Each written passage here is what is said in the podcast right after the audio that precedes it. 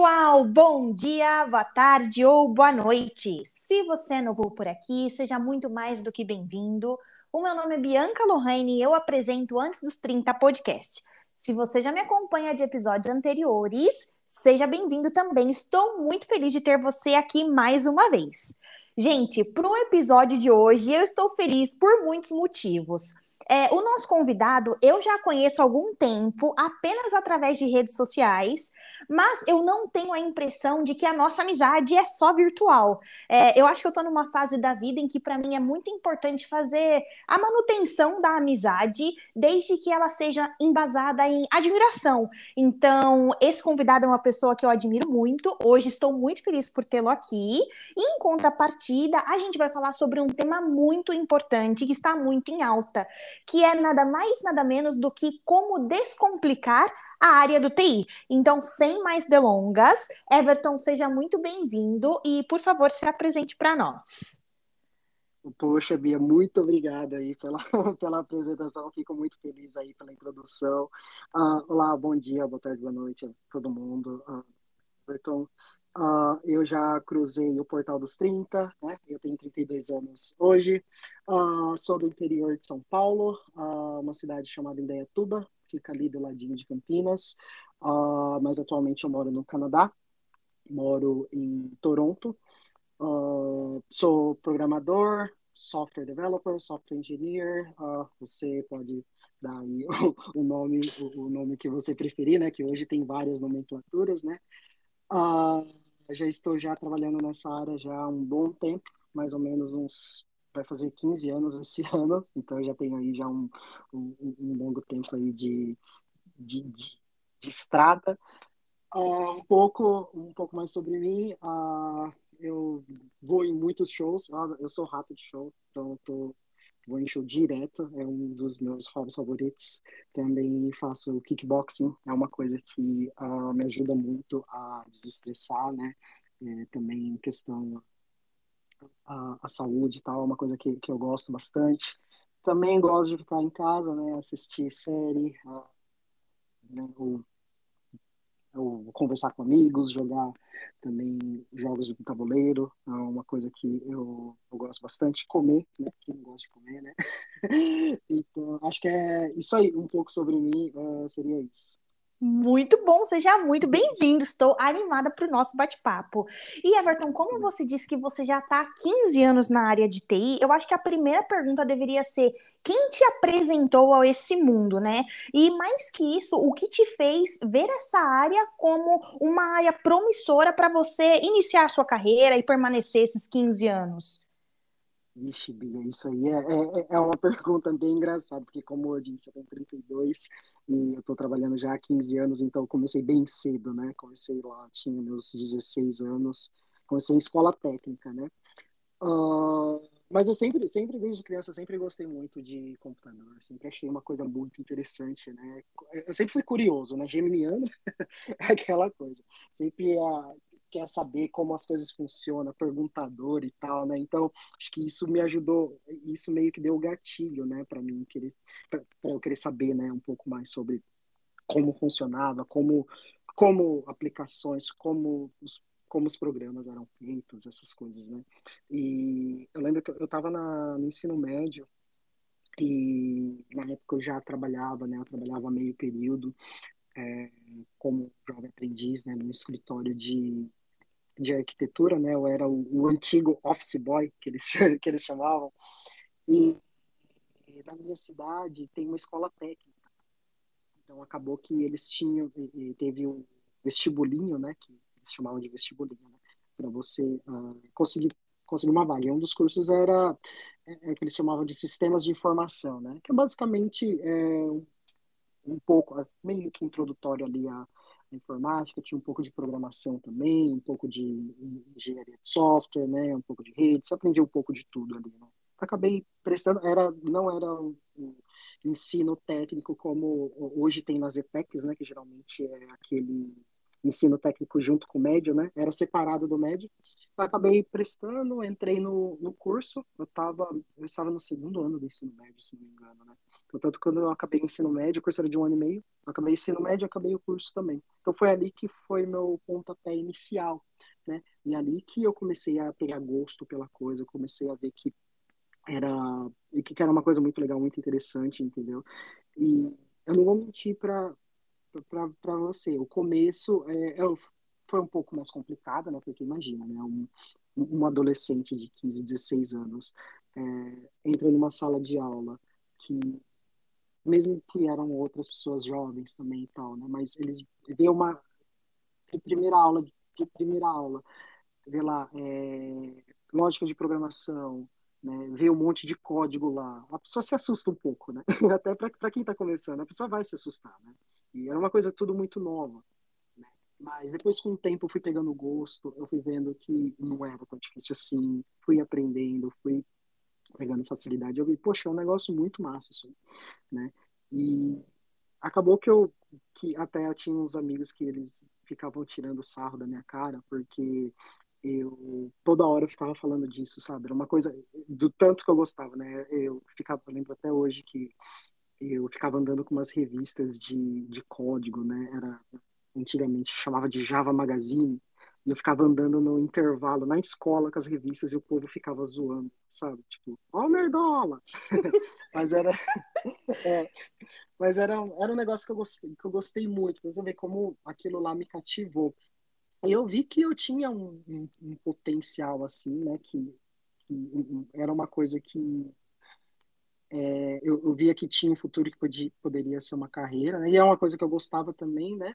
Uh, então acabei, foi assim que eu que eu comecei, foi tudo começou ali na, na escola técnica, né? Aí depois a escola técnica, né? Depois que eu me formei na escola também, aí uma coisa levou a outra, né? Eu peguei meu primeiro primeiro estágio, entrei na faculdade, depois eu consegui meu primeiro emprego como com carteira assinada e assim foi, né? Mas acho que a intro, o, o meu primeiro passo ali mesmo foi aos 16 anos, né? 15, 16 anos. Caramba, entendi. Realmente é uma história assim, com começo, meio e fim. Eu gostei bastante da riqueza de detalhes. Mas, Everton, assim, pela experiência que você tinha no ensino médio, você acha que se a sua bagagem acadêmica ela tivesse sido um pouco mais fraca, né? Você conseguiria ter concluído o curso de é, esse curso técnico? Ou você acha que até para fazer o curso técnico você precisava ter tido uma boa base na escola? E a escola que eu digo é o ensino médio. Ah, entendi. Então, Bia, é, para falar a verdade, eu acho que nem tanto, sabe? Uhum. Porque, é, claro, né, a área de TI, ela vai muito, puxa muito para a área de exatas, né? Uh, mas tem gente, tem muita gente até hoje que vem para mim e pergunta, ah, eu queria começar a estudar e tal, mas eu tenho muita matemática? Acho que é a, é a pergunta clássica, né, que, que o pessoal que, que o pessoal faz para mim. Você tem que saber matemática? É, assim, o, o que eu digo é, você não tem que ser fera, né? Você tem que ter um, um entendimento, né? Uh, claro, né? Provavelmente você vai ter que usar uma matemática básica ali, etc. Mas vamos supor que uh, você esteja, que a gente esteja trabalhando num uma parte ali do sistema que tenha que calcular, sei lá, do nada aqui, a fórmula de Bhaskara. Uhum. É uma coisa que você tem que saber, né? Claro. Mas se você não souber, tem internet. Então é uma coisa que você tem, que, que tem como você buscar o conhecimento, entendeu? O que eu diria é que assim, é, o, acho que o, pelo menos o bar, é, o meu ensino médio, o ensino médio ele não foi um ensino médio é, tão forte assim. Eu também vim de escola pública, né? Estudei a minha vida toda em escola pública, então até é uma coisa até que eu sou hoje com os meus amigos, quando eles falam alguma coisa eu não entendo, eu falo, oh, gente, me dá um desconto aí que eu estudei escola pública. É a minha carteirada. Mas, claro, né? É, você sabendo o mínimo, né? Pelo menos acho que um pouco de matemática, né? Tendo um, é, um mínimo de raciocínio lógico, acho que é isso que pega muito nos cursos de IT hoje, né? É, pega mais a lógica do que a do que matemática. Né? Se você tendo é, essa base bem consolidada, né, acho que o resto você vai de boa. E hoje, Bia, é, como eu disse, eu comecei lá lá 15 anos atrás, né? A, a, internet ela estava tava começando ali o boom da internet, né, e tal. Mas ainda eu tinha. As, as pessoas, quando iam estudar né, alguma coisa relacionada a código, né, programação, as pessoas iam muito em livros ainda, né? Uh, revistas, né? essas publicações, uh, internet, fóruns, tinham, tinham, mas eram muito poucos. Hoje, hoje é para você aprender, né, é, buscar informação, alguma coisa que você não sabe sobre código, hoje é muito mais fácil. Por isso que eu falo, quem está começando na área hoje, está começando com tipo uma facilidade, é, tem uma, uma riqueza de uh, de material de estudo, né? Exatamente, isso, de materiais, né? Tem fontes, né? Tem, tem lugares que você consegue é, buscar, né? Aprender isso, coisa que há 15 anos atrás não tinha tanto, entendeu? Então, por isso eu digo, se tiver um, se tiver uma base é, legal de matemática, tiver um bom raciocínio lógico, né? É, conseguir e souber ler, ó, claro, né? É, é, até tem até uma frase, né, bem legal que eu sempre falo para todo mundo, né? O mais difícil é aprender a ler, porque o resto já está escrito, né?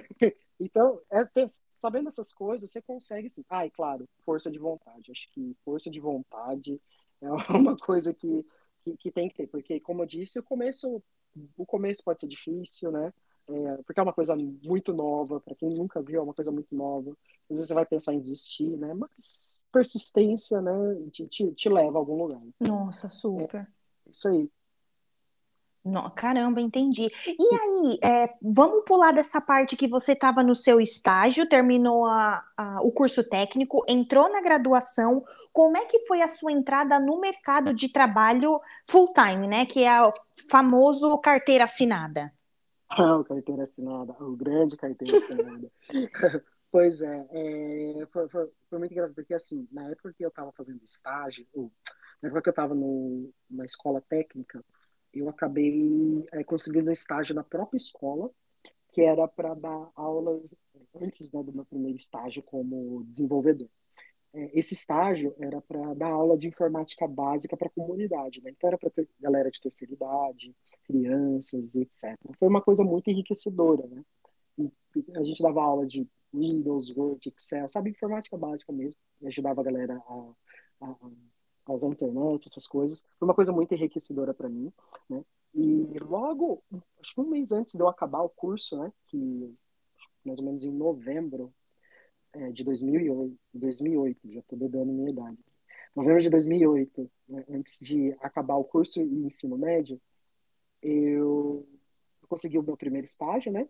Aí acabou que acabou, o ensino médio acabou, a, o curso técnico acabou, aí eu comecei a cursar a ciência da computação.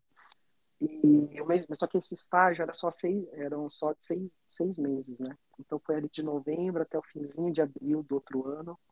E depois que, cheguei, que chegou em abril, eu, eles não renovaram o contrato, infelizmente, né? não renovaram o contrato.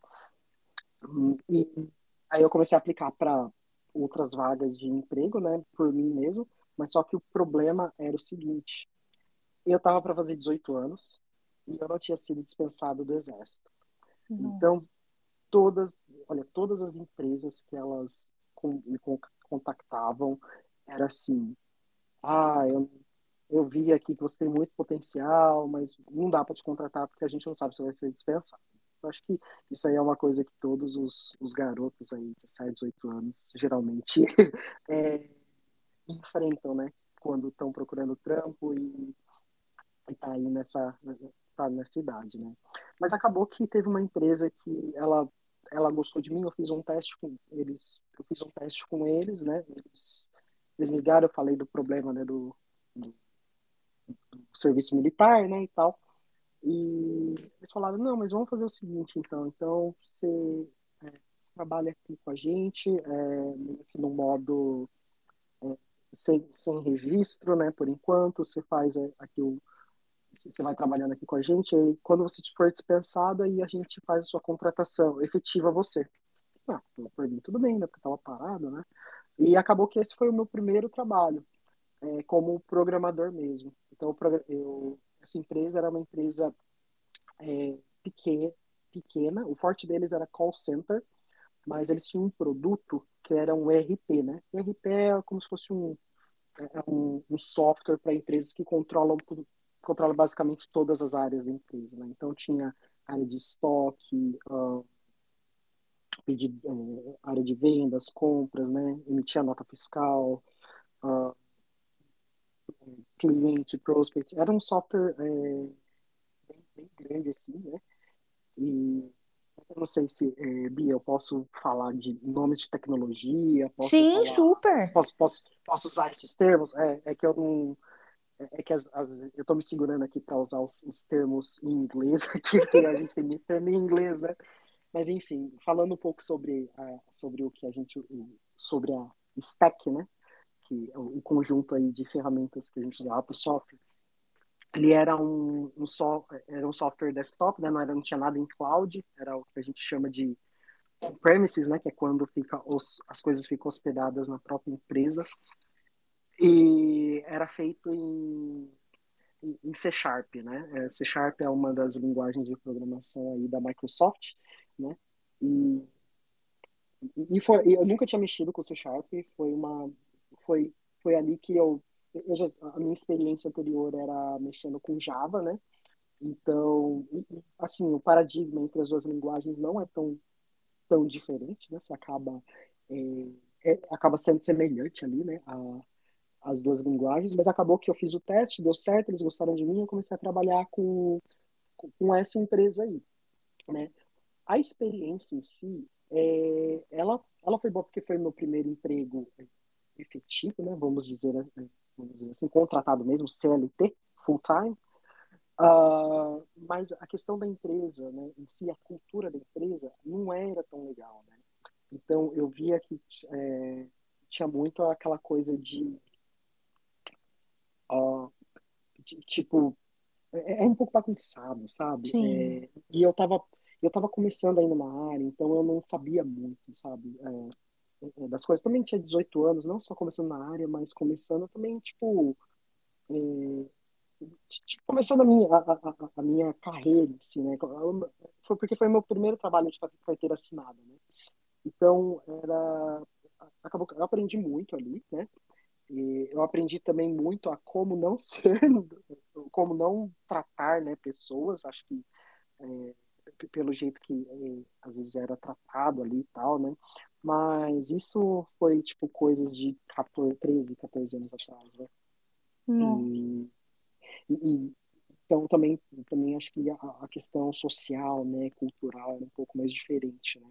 E, mas foi uma experiência boa. Eu eu não ganhava tão bem, infelizmente tem muita gente que fala que, que até, até, a gente estava conversando no off, né, que você, que você tinha comentado que é, tinha gente que o primeiro emprego era 20 mil reais, ganhava 20 mil reais. Gente, olha, se, se, se você achar um estágio que paga 20 mil reais, me fala, viu? para iniciante, porque eu não ganhava isso não. Acho que eu, eu não ganhava, eu ganhava bem muito menos que isso. Não. Mas, como eu disse, foi, foi, foi uma experiência boa. Acho que valeu muito a pena. Eu aprendi muito como não fazer as coisas também, né? É, aprendi muito também questão técnica, né? Deu para crescer bastante, né? É, como a gente fala em inglês, né? É, excel your, your skills, né? É, melhorar né, as suas as suas habilidades aí. Então foi, foi uma experiência boa, mesmo o lugar não sendo um dos melhores lugares para trabalhar, a experiência em si foi boa. Nossa, e Everton, olha que legal, ouvindo a sua resposta, me veio muito meu pai na cabeça, porque meu pai gosta muito de uma palavra chamada malícia, né? Então a gente vê que até dentro do mercado de trabalho, para a gente, entre aspas, sobreviver, a gente precisa dessa malícia que você teve para você, logo cedo, início de carreira, identificar o perfil que você não quer seguir dentro da sua própria carreira, as pessoas com que você não quer se aliar e o, como se, se como, destacar entre eles, né? Porque uma coisa que são empresas muito competentes, têm um potencial muito grande, mas elas estagnam justamente pela mentalidade. E isso para uma pessoa que está começando a carreira, se não tiver uma base, né, até mesmo mental muito bem estabelecida, acaba se perdendo e se corrompendo pelos colegas. Ah, com certeza, Bia. Nossa, você falou tudo, malícia. É uma Uhum. coisa que, né, imagina, um menino de 18 anos, né? É, eu, assim, inocente em certo ponto, né? Mas é, eu também era muito seguro. E acho que isso é até normal para a galera que está começando na área, né? Primeiro emprego, se é uma coisa ali que você você está ainda aprendendo a fazer, né? O on the job, né? Então, é, você, você fica seguro, né? Você, às vezes você, acha, ai, vou fazer isso aqui, vai vai estar errado, não vai estar certo, é, a galera vai me olhar feio e tal. Eu, eu tinha muito disso, né?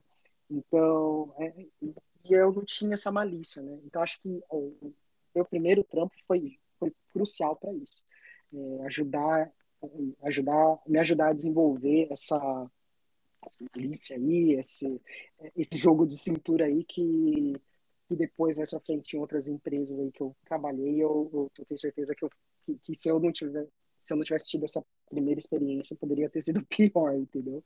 Então, acho que valeu muito a pena por conta disso. Mas é, você falou tudo, malícia, né? Malícia. Nossa, sim. E você também mencionou que dentro da área de TI tem muitos termos técnicos. Para trabalhar com TI, necessariamente uma pessoa precisa já falar inglês? Então, é, Bia, eu não diria que precisa falar inglês, né? Mas se você conseguir entender, uh, pelo menos alguns termos, né? É, se, famili se familiarizar com com os termos ajuda muito, entendeu? Tem, tem muito aquilo que eles é, chamam de inglês instrumental, né? Tem, tem muita escola técnica, até faculdade mesmo, eles têm, têm isso na grade, né? Eu não tive nem na, nem na faculdade, nem no técnico. Mas é quando eles ensinam, uma, eles não te ensinam a falar, mas eles ensinam uma, mais você a, a ler, né? A, tipo, interpretar alguma coisa e tal, né?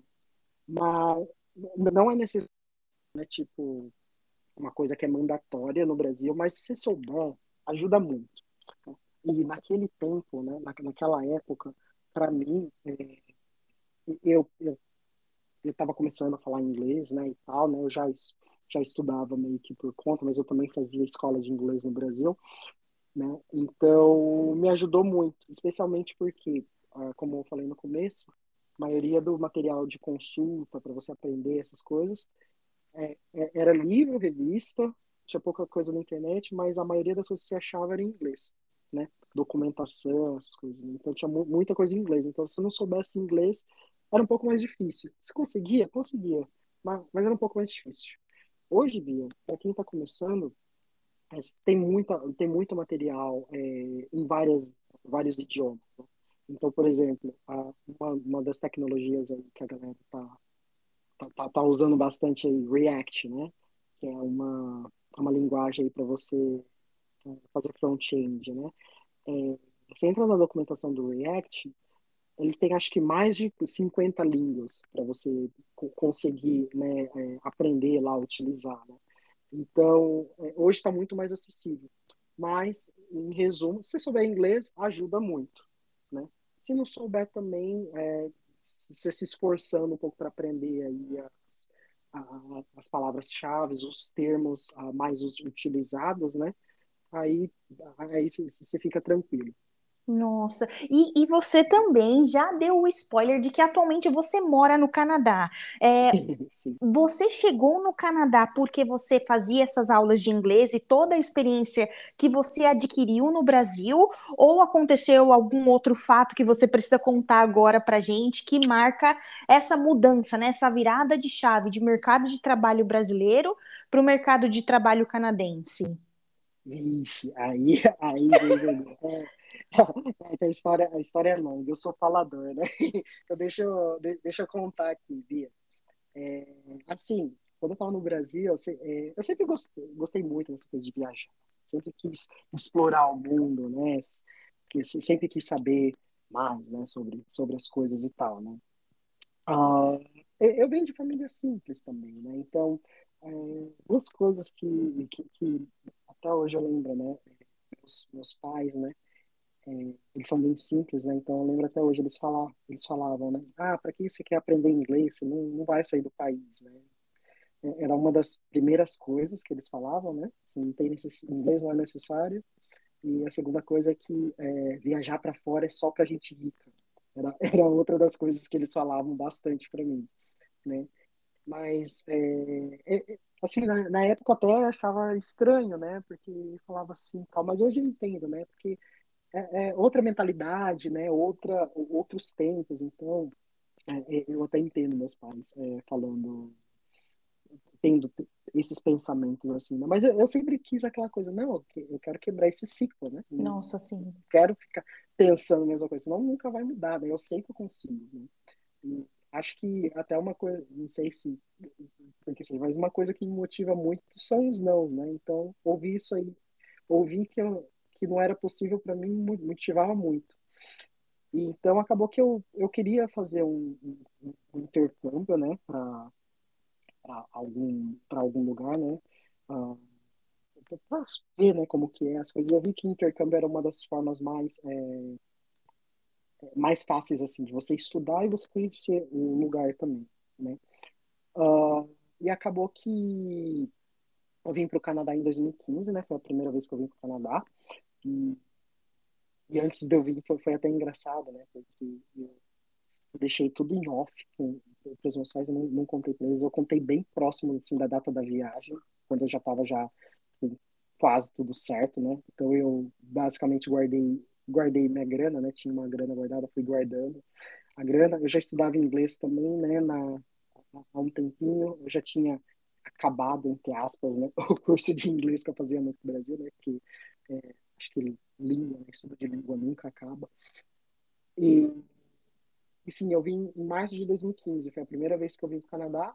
Eu vim para passar um mês aqui, né, uh, mas foi basicamente, o, o meu plano era vir para Toronto para é, estudar inglês, né, e também explorar a cidade, né, então turistar, né, ir para os lugares, comer, comer comida daqui, né, viajar aqui por perto. Então foi basicamente o que eu fiz em 2015, né? Eu fiquei um mês aqui em Toronto, né? Na, na época, mas também fui para Montreal, fui para Ottawa, fui para Quebec City, fui também também para Nova York de ônibus. foi uma experiência bem bem interessante, né? E quando eu voltei, e depois que eu voltei para o Brasil, né? eu falei, poxa, é muito legal, né? É, eu gostei muito do Canadá. Mesmo eu vim no, em março, né? Março é no inverno, e eu, eu, vim propositalmente em março porque eu, eu sabia que ia ter neve aqui, né? Então eu ia ter um pouquinho do, do inverno canadense, porque todo mundo, é, na época todo mundo, eu já via, todo mundo falava, poxa, menos 20, muita ah. neve, muito isso, muito aquilo. E, e, e aquela coisa, né? É, quando, quando a pessoa não convive com a neve, a pessoa ama geralmente, né? Ah, eu amo inverno, não sei o que e tal. mas eu queria ver, né? Como, como que era. Uma experiência diferente, né? Uma coisa que no Brasil não tem, né? E eu adorei, Bia. Nossa, eu, eu adorei aqui o Canadá, eu gostei muito, né? E eu queria voltar. Mas só que aí as minhas opções eram, é, na, na época, ou para vir para o Canadá, para você ficar mais tempo, né, no caso, uh, ou você faz um, um college, né, que eles chamam de que, que, é como se fosse uma faculdade aqui, né, que custa muito dinheiro, é tipo o preço de um college para estudante internacional é o triplo do que o preço para um estudante aqui do aqui doméstico, né, alguém que é canadense que, que mora aqui. Essa era uma das opções que inviável para mim, porque não tinha dinheiro. a segunda opção era conseguir um trabalho aqui, um sponsor, né, uma empresa, né, que te é, fizesse o patrocínio ali, ali, do seu visto e te oferecesse uma oferta de trabalho aqui, que na minha cabeça, né, na época, era uma coisa impossível porque você tinha que ter, ser muito bom e a síndrome do impostor na época para mim falava muito alto, né? E a terceira forma era imigrando, né? Que o Canadá ele tem vários programas de, de, de imigração, né? Acho que, se eu não me engano, tem mais de 80, 80 formas de você imigrar como residente permanente aqui. E, e para você consegue, algumas dessas formas você consegue imigrar, né? Sem você ter vindo pro, sem você ter nunca vindo para o Canadá. Você consegue migrar, tipo, direto do Brasil, entendeu? mas é um processo mais longo, né, que requeria não só é, ele tem uma exigência mínima lá de, de dinheiro, né, mas requer um nível específico de inglês, ele também conta muito é, sobre a sua idade, experiência profissional, formação acadêmica, né? Tem, tem vários outros fatores. Então, eram, essas eram as três formas. Aí eu pensei, puxa, eu acho que não é para eu morar nunca no Canadá, acho que eu nunca mais vou voltar, porque eu não tenho dinheiro, não sou bom, não, não, não sou tão bom no que eu faço, né? Era o que eu pensava. Mas aí, aí passou alguns anos, né? Acho que depois que eu, que eu voltei, um amigo, eu tava conversando com, com um amigo meu, né? Ele falou, poxa, meu, não, você deveria tentar, tenta, tenta aplicar para imigração, porque você tem inglês bom, né? Você tem formação, né? Você tem, você tem a graduação, na época eu também tinha acabado minha pós, né? É, eu fiz uma pós também, então eu tinha isso é, é, agrega mais pontos né, para imigração. E ele, e ele me motivando, né? Ele falou, não, tenta, que a única coisa que você vai ter que fazer é, tipo, a, a prova de inglês, né, que para imigração, né, que no caso é o ou IELTS, né, que é o, o temido IELTS, eu, eu até falo que é o, é o Enem do inglês, né, é ou prova chata, ou CELP, que é uma outra prova que tem aqui, é, que é canadense, né, Aí eu falei, pô, é verdade, né, né, mano, acho que eu vou, eu vou correr atrás aí, vou estudar, vou fazer a prova e, e aí e eu fico lá, né, se eles me chamarem para emigrar, uma boa, mas se não me chamar, amém também, né. E a menina falou, não, mas além disso, vai aplicando para trabalho, né, lá no Canadá, porque pode ser que você consiga, né, vai que você não consiga não, mas eu não sou tão bom, mano. Eu não sou tão bom. Falei, para com isso, moleque. Claro que você é bom. Olha aí, tanto de experiência que você tem. Começou, começou a programar cedo. Claro que é. Vai, tenta aí. Eu falei, não, é verdade, né? Eu não tenho nada a perder. Ou não, eu já tenho, né? Então, deixa eu começar a aplicar. Aí eu acabou, acabou bem, que eu comecei aplicando para enquanto eu estudava para fazer o IELTS, eu comecei a aplicar para várias vagas de emprego. Né? E eu estava aplica aplicando pelo LinkedIn. Né? Eu apliquei para muitas, para algumas vagas aqui no Canadá, mas eu estava considerando não só o Canadá, estava considerando outros países também. E acabou que uma, uma empresa canadense, ela aqui que é uma empresa que ela ajuda a galera é, de todo, todo lugar do mundo a conseguir trabalho, trabalhos no exterior, né? A Van acabou que ela estava fazendo uma, ela fez uma feira de recrutamento aí no Brasil que ela que ela estava é, recrutando para uma empresa aqui, canadense, né, aqui no Canadá, para para trazer né, software engineers aqui para o Canadá, né, mas eles queriam software engineers brasileiros. Então acabou que eu recebi uma mensagem no LinkedIn, isso foi em 2018, comecinho de 2018. Recebi uma mensagem no LinkedIn, perguntando se eu não tava, se eu não gostaria de participar da feira e tal, né? E vai falar, claro, né? Com, com certeza. No começo foi meio estranho, né? Poxa, nossa, mas geralmente é, é, é, o candidato que procura emprego, né? Não é o, o oposto, né? Achei meio, achei, achei meio estranho no começo. Mas, ah, vamos lá, eu não já tenho, né? Acabou que eu apliquei para participar da feira, participei da feira, o dia, nessa feira aí, é, no dia tinha várias pessoas, né? E no dia mesmo teve várias entrevistas, acho que eu tive por volta de umas três, quatro entrevistas, né? Tudo em inglês, né? Uh, e foi, foi numa, meio que numa forma de hackathon, né? Então acabou que tinha um desafio lá, que você tinha que é, fazer uma aplicação bem, bem não, é, não era tão difícil, não. Uma aplicação se você trabalhar, se você trabalha já, você já tem uma certa experiência já trabalhando com, com código aí, você conseguiria fazer, né? Então acabou que eu participei lá da feira e tal. E depois de alguns dias, é, eles me ligaram, né? a empresa me ligou de novo, né? Marcando uma outra entrevista online. Aí eu achando, não sabia o que que era, né? E já era minha job offer. Então aí eles fizeram a minha, a, a, minha offer, aí a offer eles fizeram sponsor do, do visto também, né? Então acabou que foi assim que consegui meu primeiro trabalho no, aqui no Canadá, né? A princípio, eu, a empresa, né, no caso, ela é em Winnipeg, né, a empresa. Então, quando eu me mudei para o Canadá, eu não, eu não morei em Toronto, né, primeiramente. Eu morando em Winnipeg. Winnipeg é uma cidade no meio do, ela fica bem no meio do Canadá, é uma cidade muito fria, né?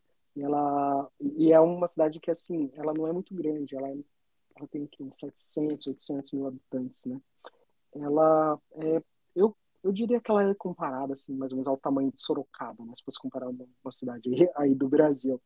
É uma cidade mais, é, mais pacata, mais família, mais para família, eu diria. Uh, mas, mas foi, foi mais foi desse jeito que eu consegui uh, o meu primeiro minha primeira oferta de trabalho e foi como eu me mudei para o Canadá, né? Foi, uhum. foi através aí dessa dessa vaga de emprego aí dessa oferta de trabalho. Nossa, eu acho que ouvindo você eu tive vários insights, mas eu acho que o primeiro deles é uma coisa que não deve ser mais surpresa para muita gente, é que agora os países desenvolvidos eles estão sim carentes de mão de obra qualificada.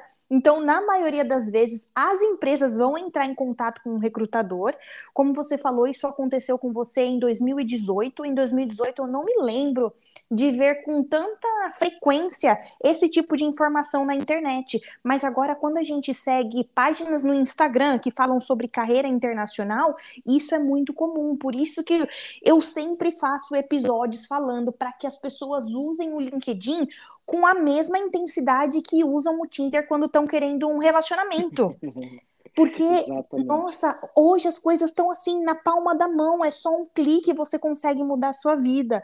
É muito insano. E o outro insight muito forte que eu tive foi quando você falou que usou os nãos como motivação, né? É, eu acho que a pessoa tem que ser consciente a esse ponto de saber que às vezes um não pode vir sim de uma pessoa próxima. Você não foi o primeiro e não será o único que ouviu seu sonho não é possível dos seus pais. Eu também já ouvi isso. É, mas eu vejo isso como assim, os pais querendo proteger de uma frustração que talvez eles tiveram, sabe? Para você ter uma ideia, quando eu brincava, eu gosto, eu sou de peixes, eu adoro brincar de faz de conta e a minha mãe sempre deu para mim e para minha irmã saco de calcinha. Eu pegava o meu saco de calcinha e era como se fosse a minha mala e eu falava que eu ia rodar o mundo e um dia, eu, eu acho que eu tinha uns nove anos, minha mãe olhou dentro do meu olho e falou assim: Olha, a sua prima X, ela tinha tantos sonhos e hoje ela acabou cheia de filho. Continua sonhando desse jeito para você ver. Nossa, eu tinha nove anos, mas eu também tomei para mim é, esse sangue nos olhos, sabe? De que eu queria ser a protagonista da minha história e eu não poderia me privar de sonhar só porque alguém teve uma, entre aspas, sorte diferente. Exatamente, Bia. Nossa, você falou tudo. Acho que foi, o meu caso foi muito semelhante também, uhum. sabe? É, mas, mas eu entendo, eu entendo, acho que faz muito sentido isso, né, dos pais quererem proteger os filhos muitas vezes. Mas também o acesso à informação, acho que, é, é acho que foi, acho que é, foi assim, o maior motivo, às vezes, dos meus pais terem falado isso. Mas foi engraçado que depois, quando eu vim a primeira vez para o Canadá, depois que eu voltei, para o Brasil, eu vi que meus pais abriram muito ah. sobre isso. Eu vi, eu vi que meio que eu dei tipo, eu ajudei ali a mudar um pouco né, a, a, a, cabecinha deles, né? Eles, eles, viram que não, não é uma coisa impossível. Claro, não é fácil, mas impossível não é, né? Hoje, hoje em dia está muito mais acessível para as pessoas viajarem, as pessoas irem, irem estudar fora, né? viajar, conhecer, explorar, né? Não tá mais que nem há 20 anos atrás, que a aviação, né, as coisas eram só pra gente ir. Não, não, hoje tá muito, muito, muito fácil. E eu fico muito feliz de ter conseguido quebrar esse ciclo, sabe? É, e acho que é, que é legal também. Eu espero que sirva de inspiração, né, para outras pessoas, não sei, né? Talvez tenha alguém aí, né? alguém aí ouvindo, né, que esteja numa, numa, numa situação semelhante, né? E, e, é uma coisa que eu sempre penso, né? Tudo é possível, gente. Acho que, é, claro, né?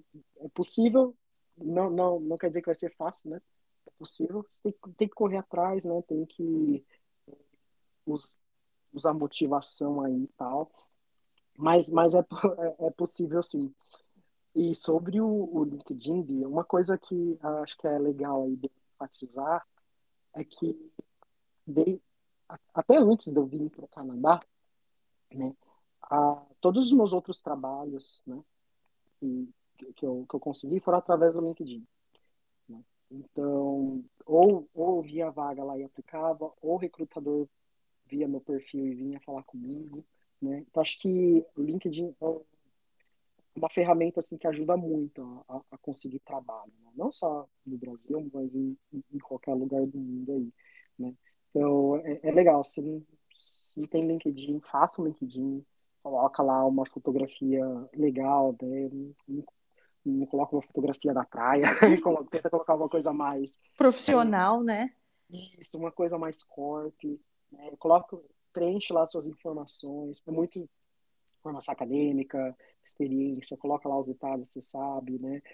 Se já fez trabalho voluntário, é uma coisa muito legal também de colocar. Acho que é uma coisa que as empresas elas olham com os bons olhos, inclusive aqui no Canadá, coisa de trabalho voluntário é uma coisa bem bem bacana que a galera olha com, com bons olhos isso, né? Se fez um curso, fez alguma coisa, né? Eu sei que às, às vezes fica um pouco maçante, um pouco chato, né? Ficar vendo na a timeline lá no LinkedIn, né? Todo mundo postando, ah, fiz um curso, não sei o que e tal. É, às, vezes, às vezes eu entro no LinkedIn, eu vejo isso aí, eu fico falando, poxa, será que eu não estou usando meu tempo do, do jeito certo? Será que uhum. eu estou sendo improdutivo? Porque muita gente faz isso.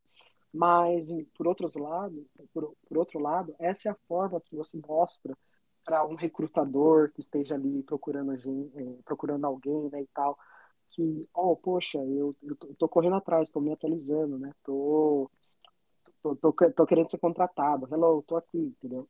Eu acho que é uma, é uma, é uma vitrine bacana, entendeu? Nossa, é, super. É, sabendo usar bem, sabendo usar bem, né, a ferramenta, você, você consegue aí bons frutos, né? Consegue fazer um, um, um negócio bem legal aí.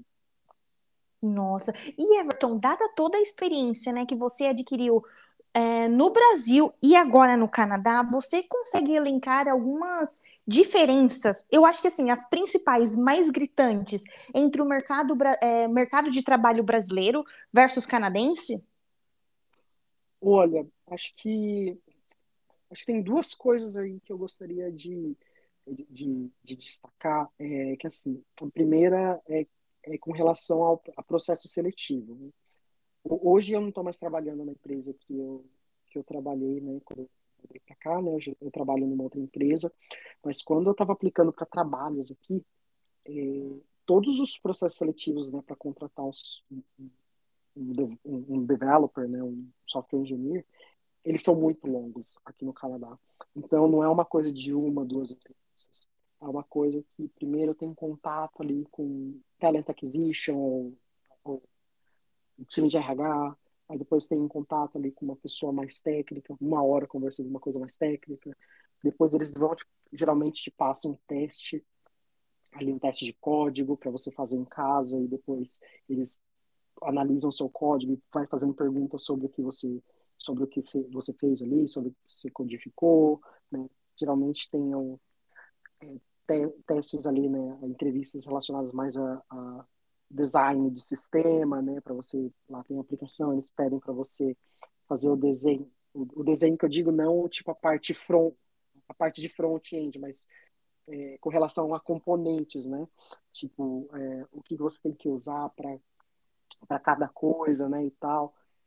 É, também tem geralmente tem entrevista de soft skills, né, onde eles perguntam é, sobre situações hipotéticas, né, ah, se se tem gente do seu time conflitando, o que você faria? Sabe essas coisas mais assim?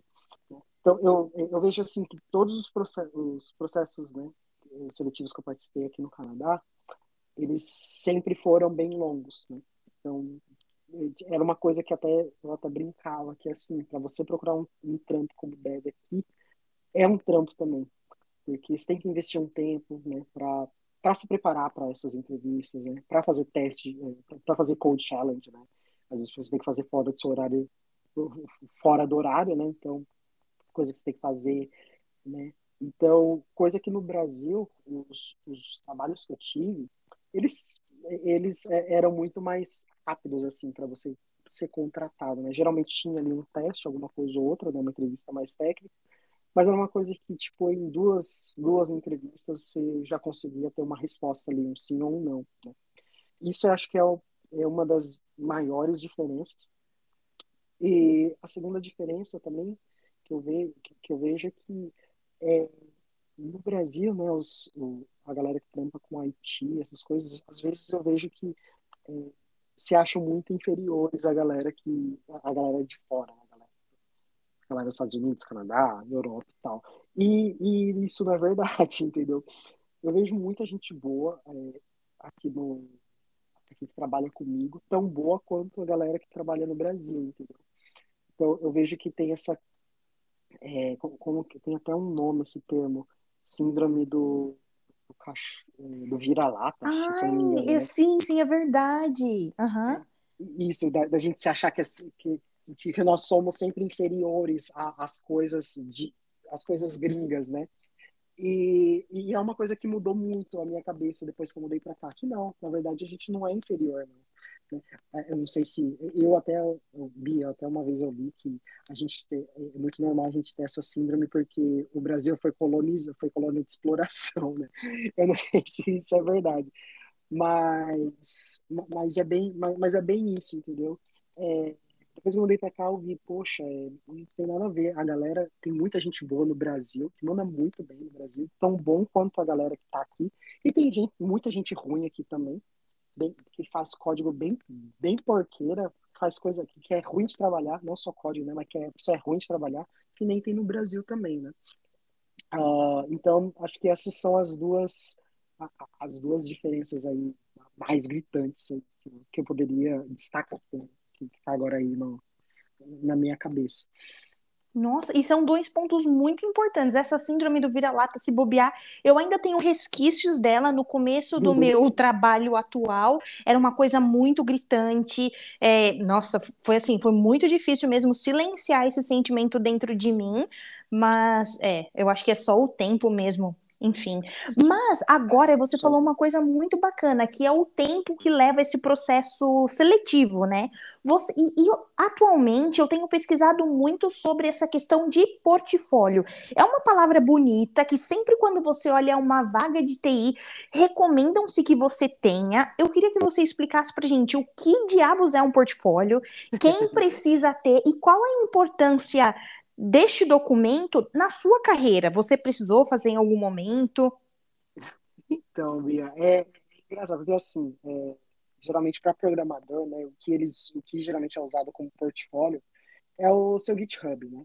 Ah, o GitHub aí é um, é um site, é um repositório onde você pode né, submeter aí código, né? Você pode criar projetinho, colocar seu código ali, né, e tal, que é, que é open source geralmente, né? Então, outras pessoas vão podem Outros programadores podem colaborar ali no, no seu código, né, também. Também, se você quiser fazer privado, você consegue fazer também, né? E dar acesso só para as pessoas que, que você quer. Mas, geralmente, né, a, a vitrine ali, né, o seu portfólio para programador, geralmente é ali o GitHub, né? Uh, o que acontece? Na verdade, é, eu pessoalmente, é, o meu GitHub, ele, é, ele não tem quase nada, ele tem pouca coisa. Porque é, você tem um trabalho, né? Oito horas por dia, né? trabalhando com código com código da empresa, né? Então, você está produzindo aí o código, código para o seu cliente e tal. Eu não, não, tem, não me sobra muito tempo para investir em, em, projeto pessoal, em código meu. Então, acaba que o meu, meu GitHub, ele não, não é tão... Não, não, não tem tanta coisa. O, o que eu diria, é, o que eu geralmente falo é assim, se a pessoa está procurando seu primeiro emprego hoje, é legal você ter alguma, alguma coisa lá no seu, no seu GitHub, porque uh, as pessoas, elas, é, a, a, o recrutador e tal, né, ele, ele, ele você não tem experiência, mas ele precisa de alguma coisa para ver como que é o seu código, como o seu programa, para ver se você sabe ou não, né, é, alguma coisa. Então, para quem está começando, eu acho muito legal, mesmo que que você acha, ah, meu código não é tão bom assim, meu código é tudo ruim, não sei o que e tal. Faz, não tem problema. Faz. Se tiver um projeto, você tem exercício da faculdade, tem exercício no curso que está fazendo, faz e coloca lá no GitHub.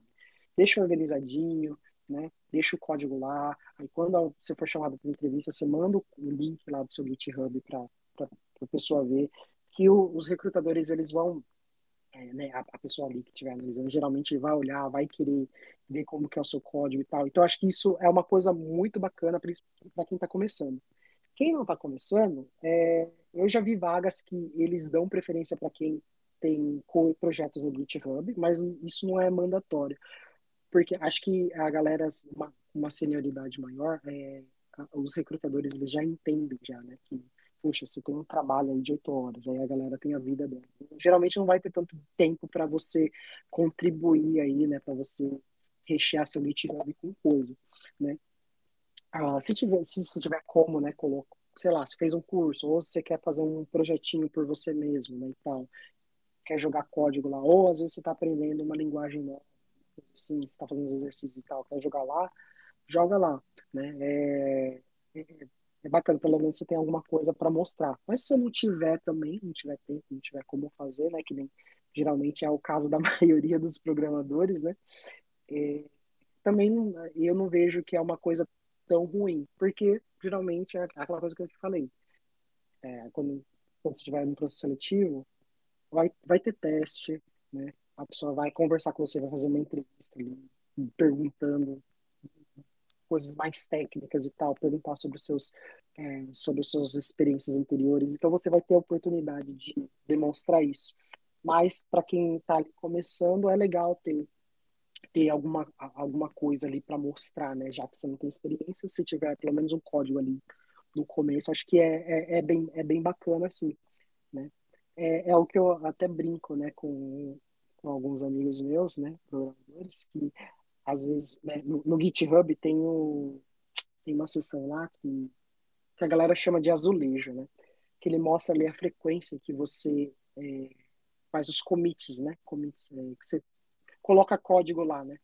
E cada, dia, cada quadradinho é, corresponde a um dia. Então, se, se no, naquele dia você fez vários commits, né? Você colocou bastante código, ele fica um verde mais escuro. Se você colocou menos código, fica um verde mais claro, né? Se você não colocou nada de código, ele fica branco. Então, é muito engraçado. Às vezes, é, você olha ali, sei lá, a pessoa ficou.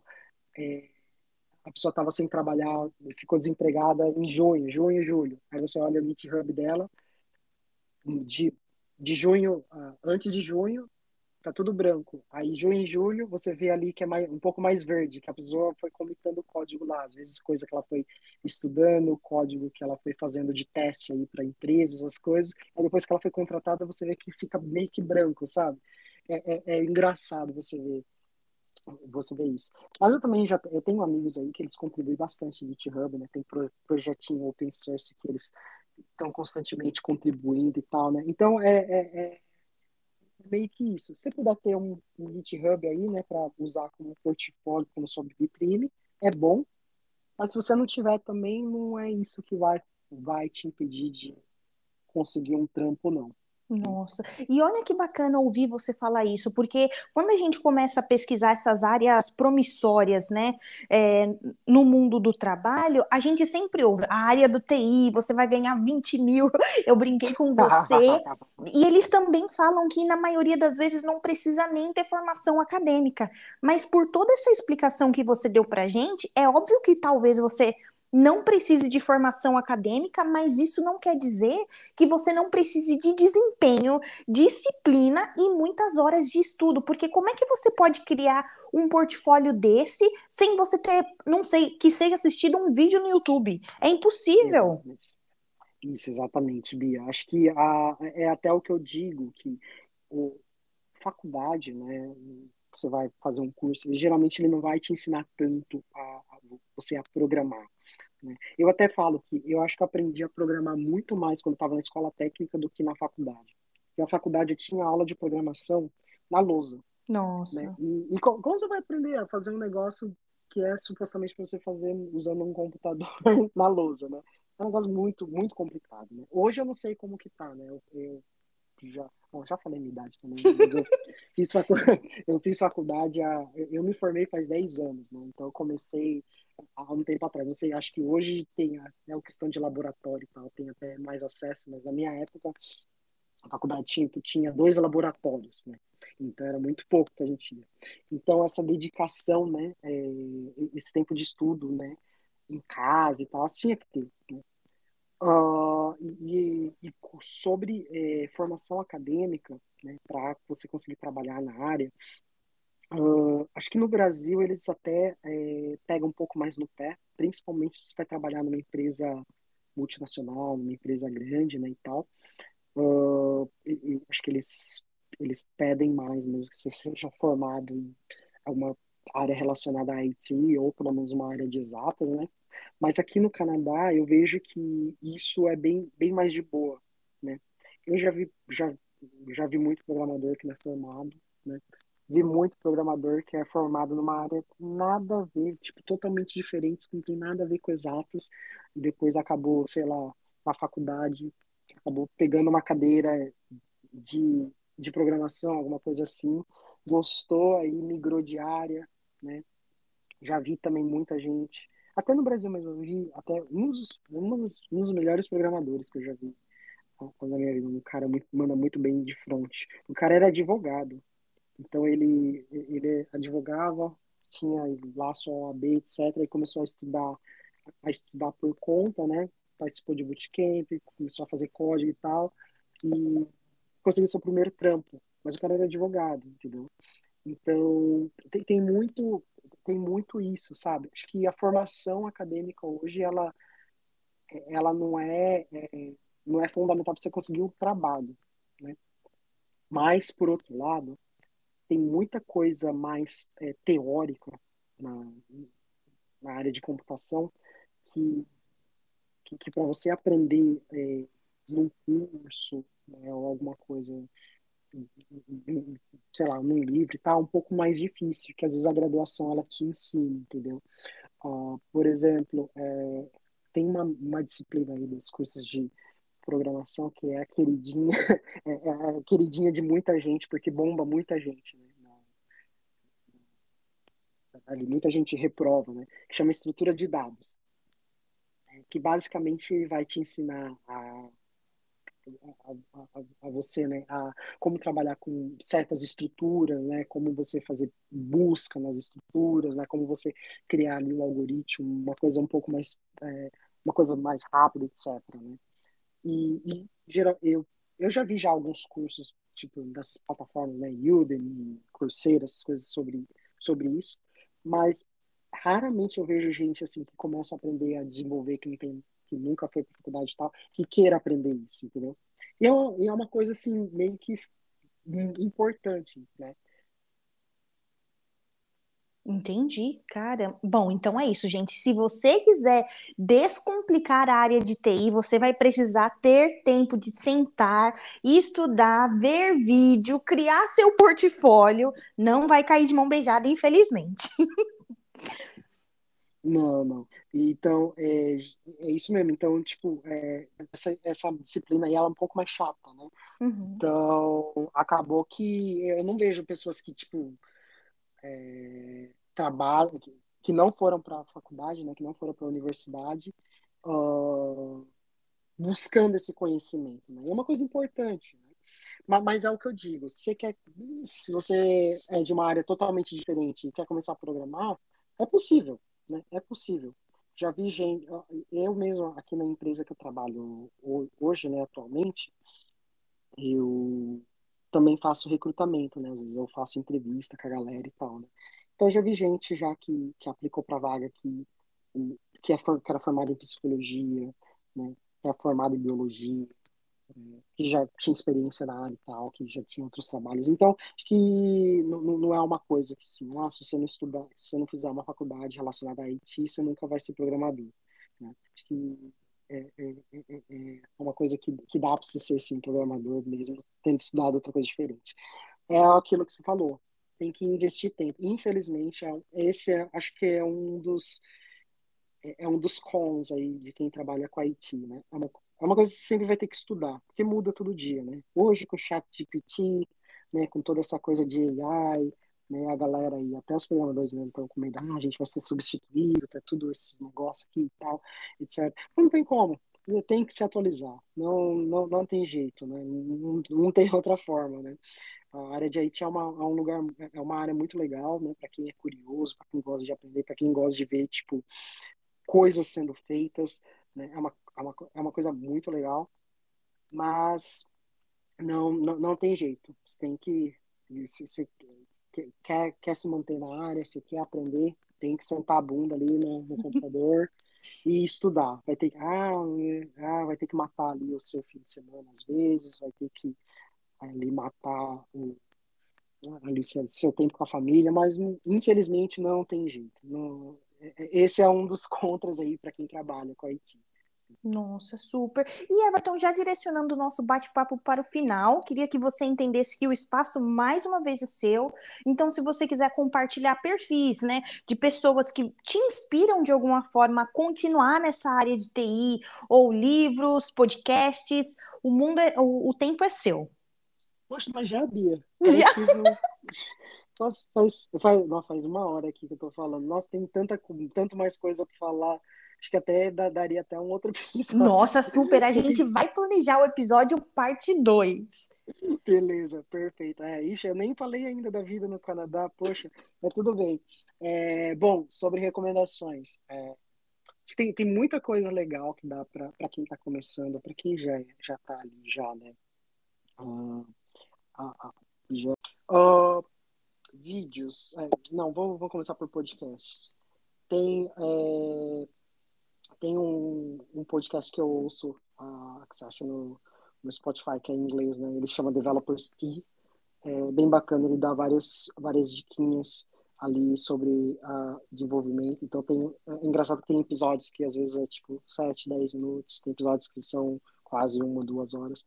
Ele é em inglês, mas aí é uma coisa boa até para quem aí quer treinar inglês, é bem massa.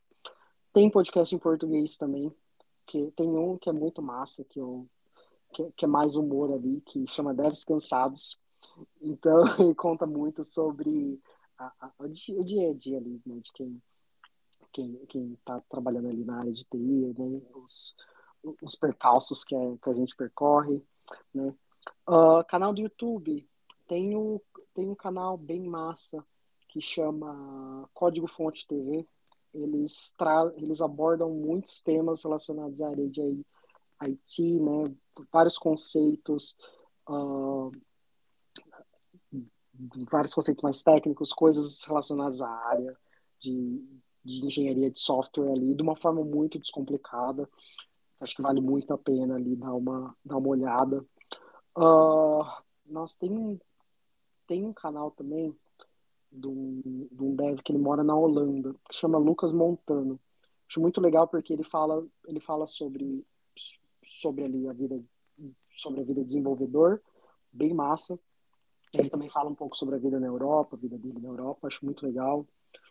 Tem um outro canal de um cara que mora aqui no Canadá, em Montreal. Ele é programador. Muito legal. Um dos meus autores favoritos, né? O Uncle Bob.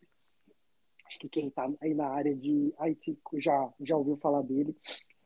Ele tem muita coisa, muita coisa publicada ali questão de conceitos, muita coisa técnica bacana. Então, qualquer livro dele, né, quem, quem tiver a oportunidade aí é, de ler, de dar uma olhada, né? Ele tem os livros sobre código limpo, né, coisas assim que é, que é muito massa.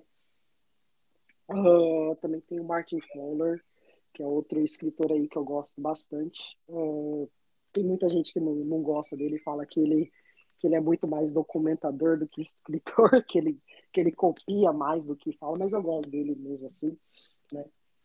Ah, quem quiser alguma, alguma recomendação mais específica, pode, pode falar comigo que eu, que eu, que eu mando sim, mas e, acho, que é, acho que seria mais, mais isso por enquanto, assim, topo da, da minha cabeça, assim, acho que eu tenho, tenho mais isso mesmo, Bia.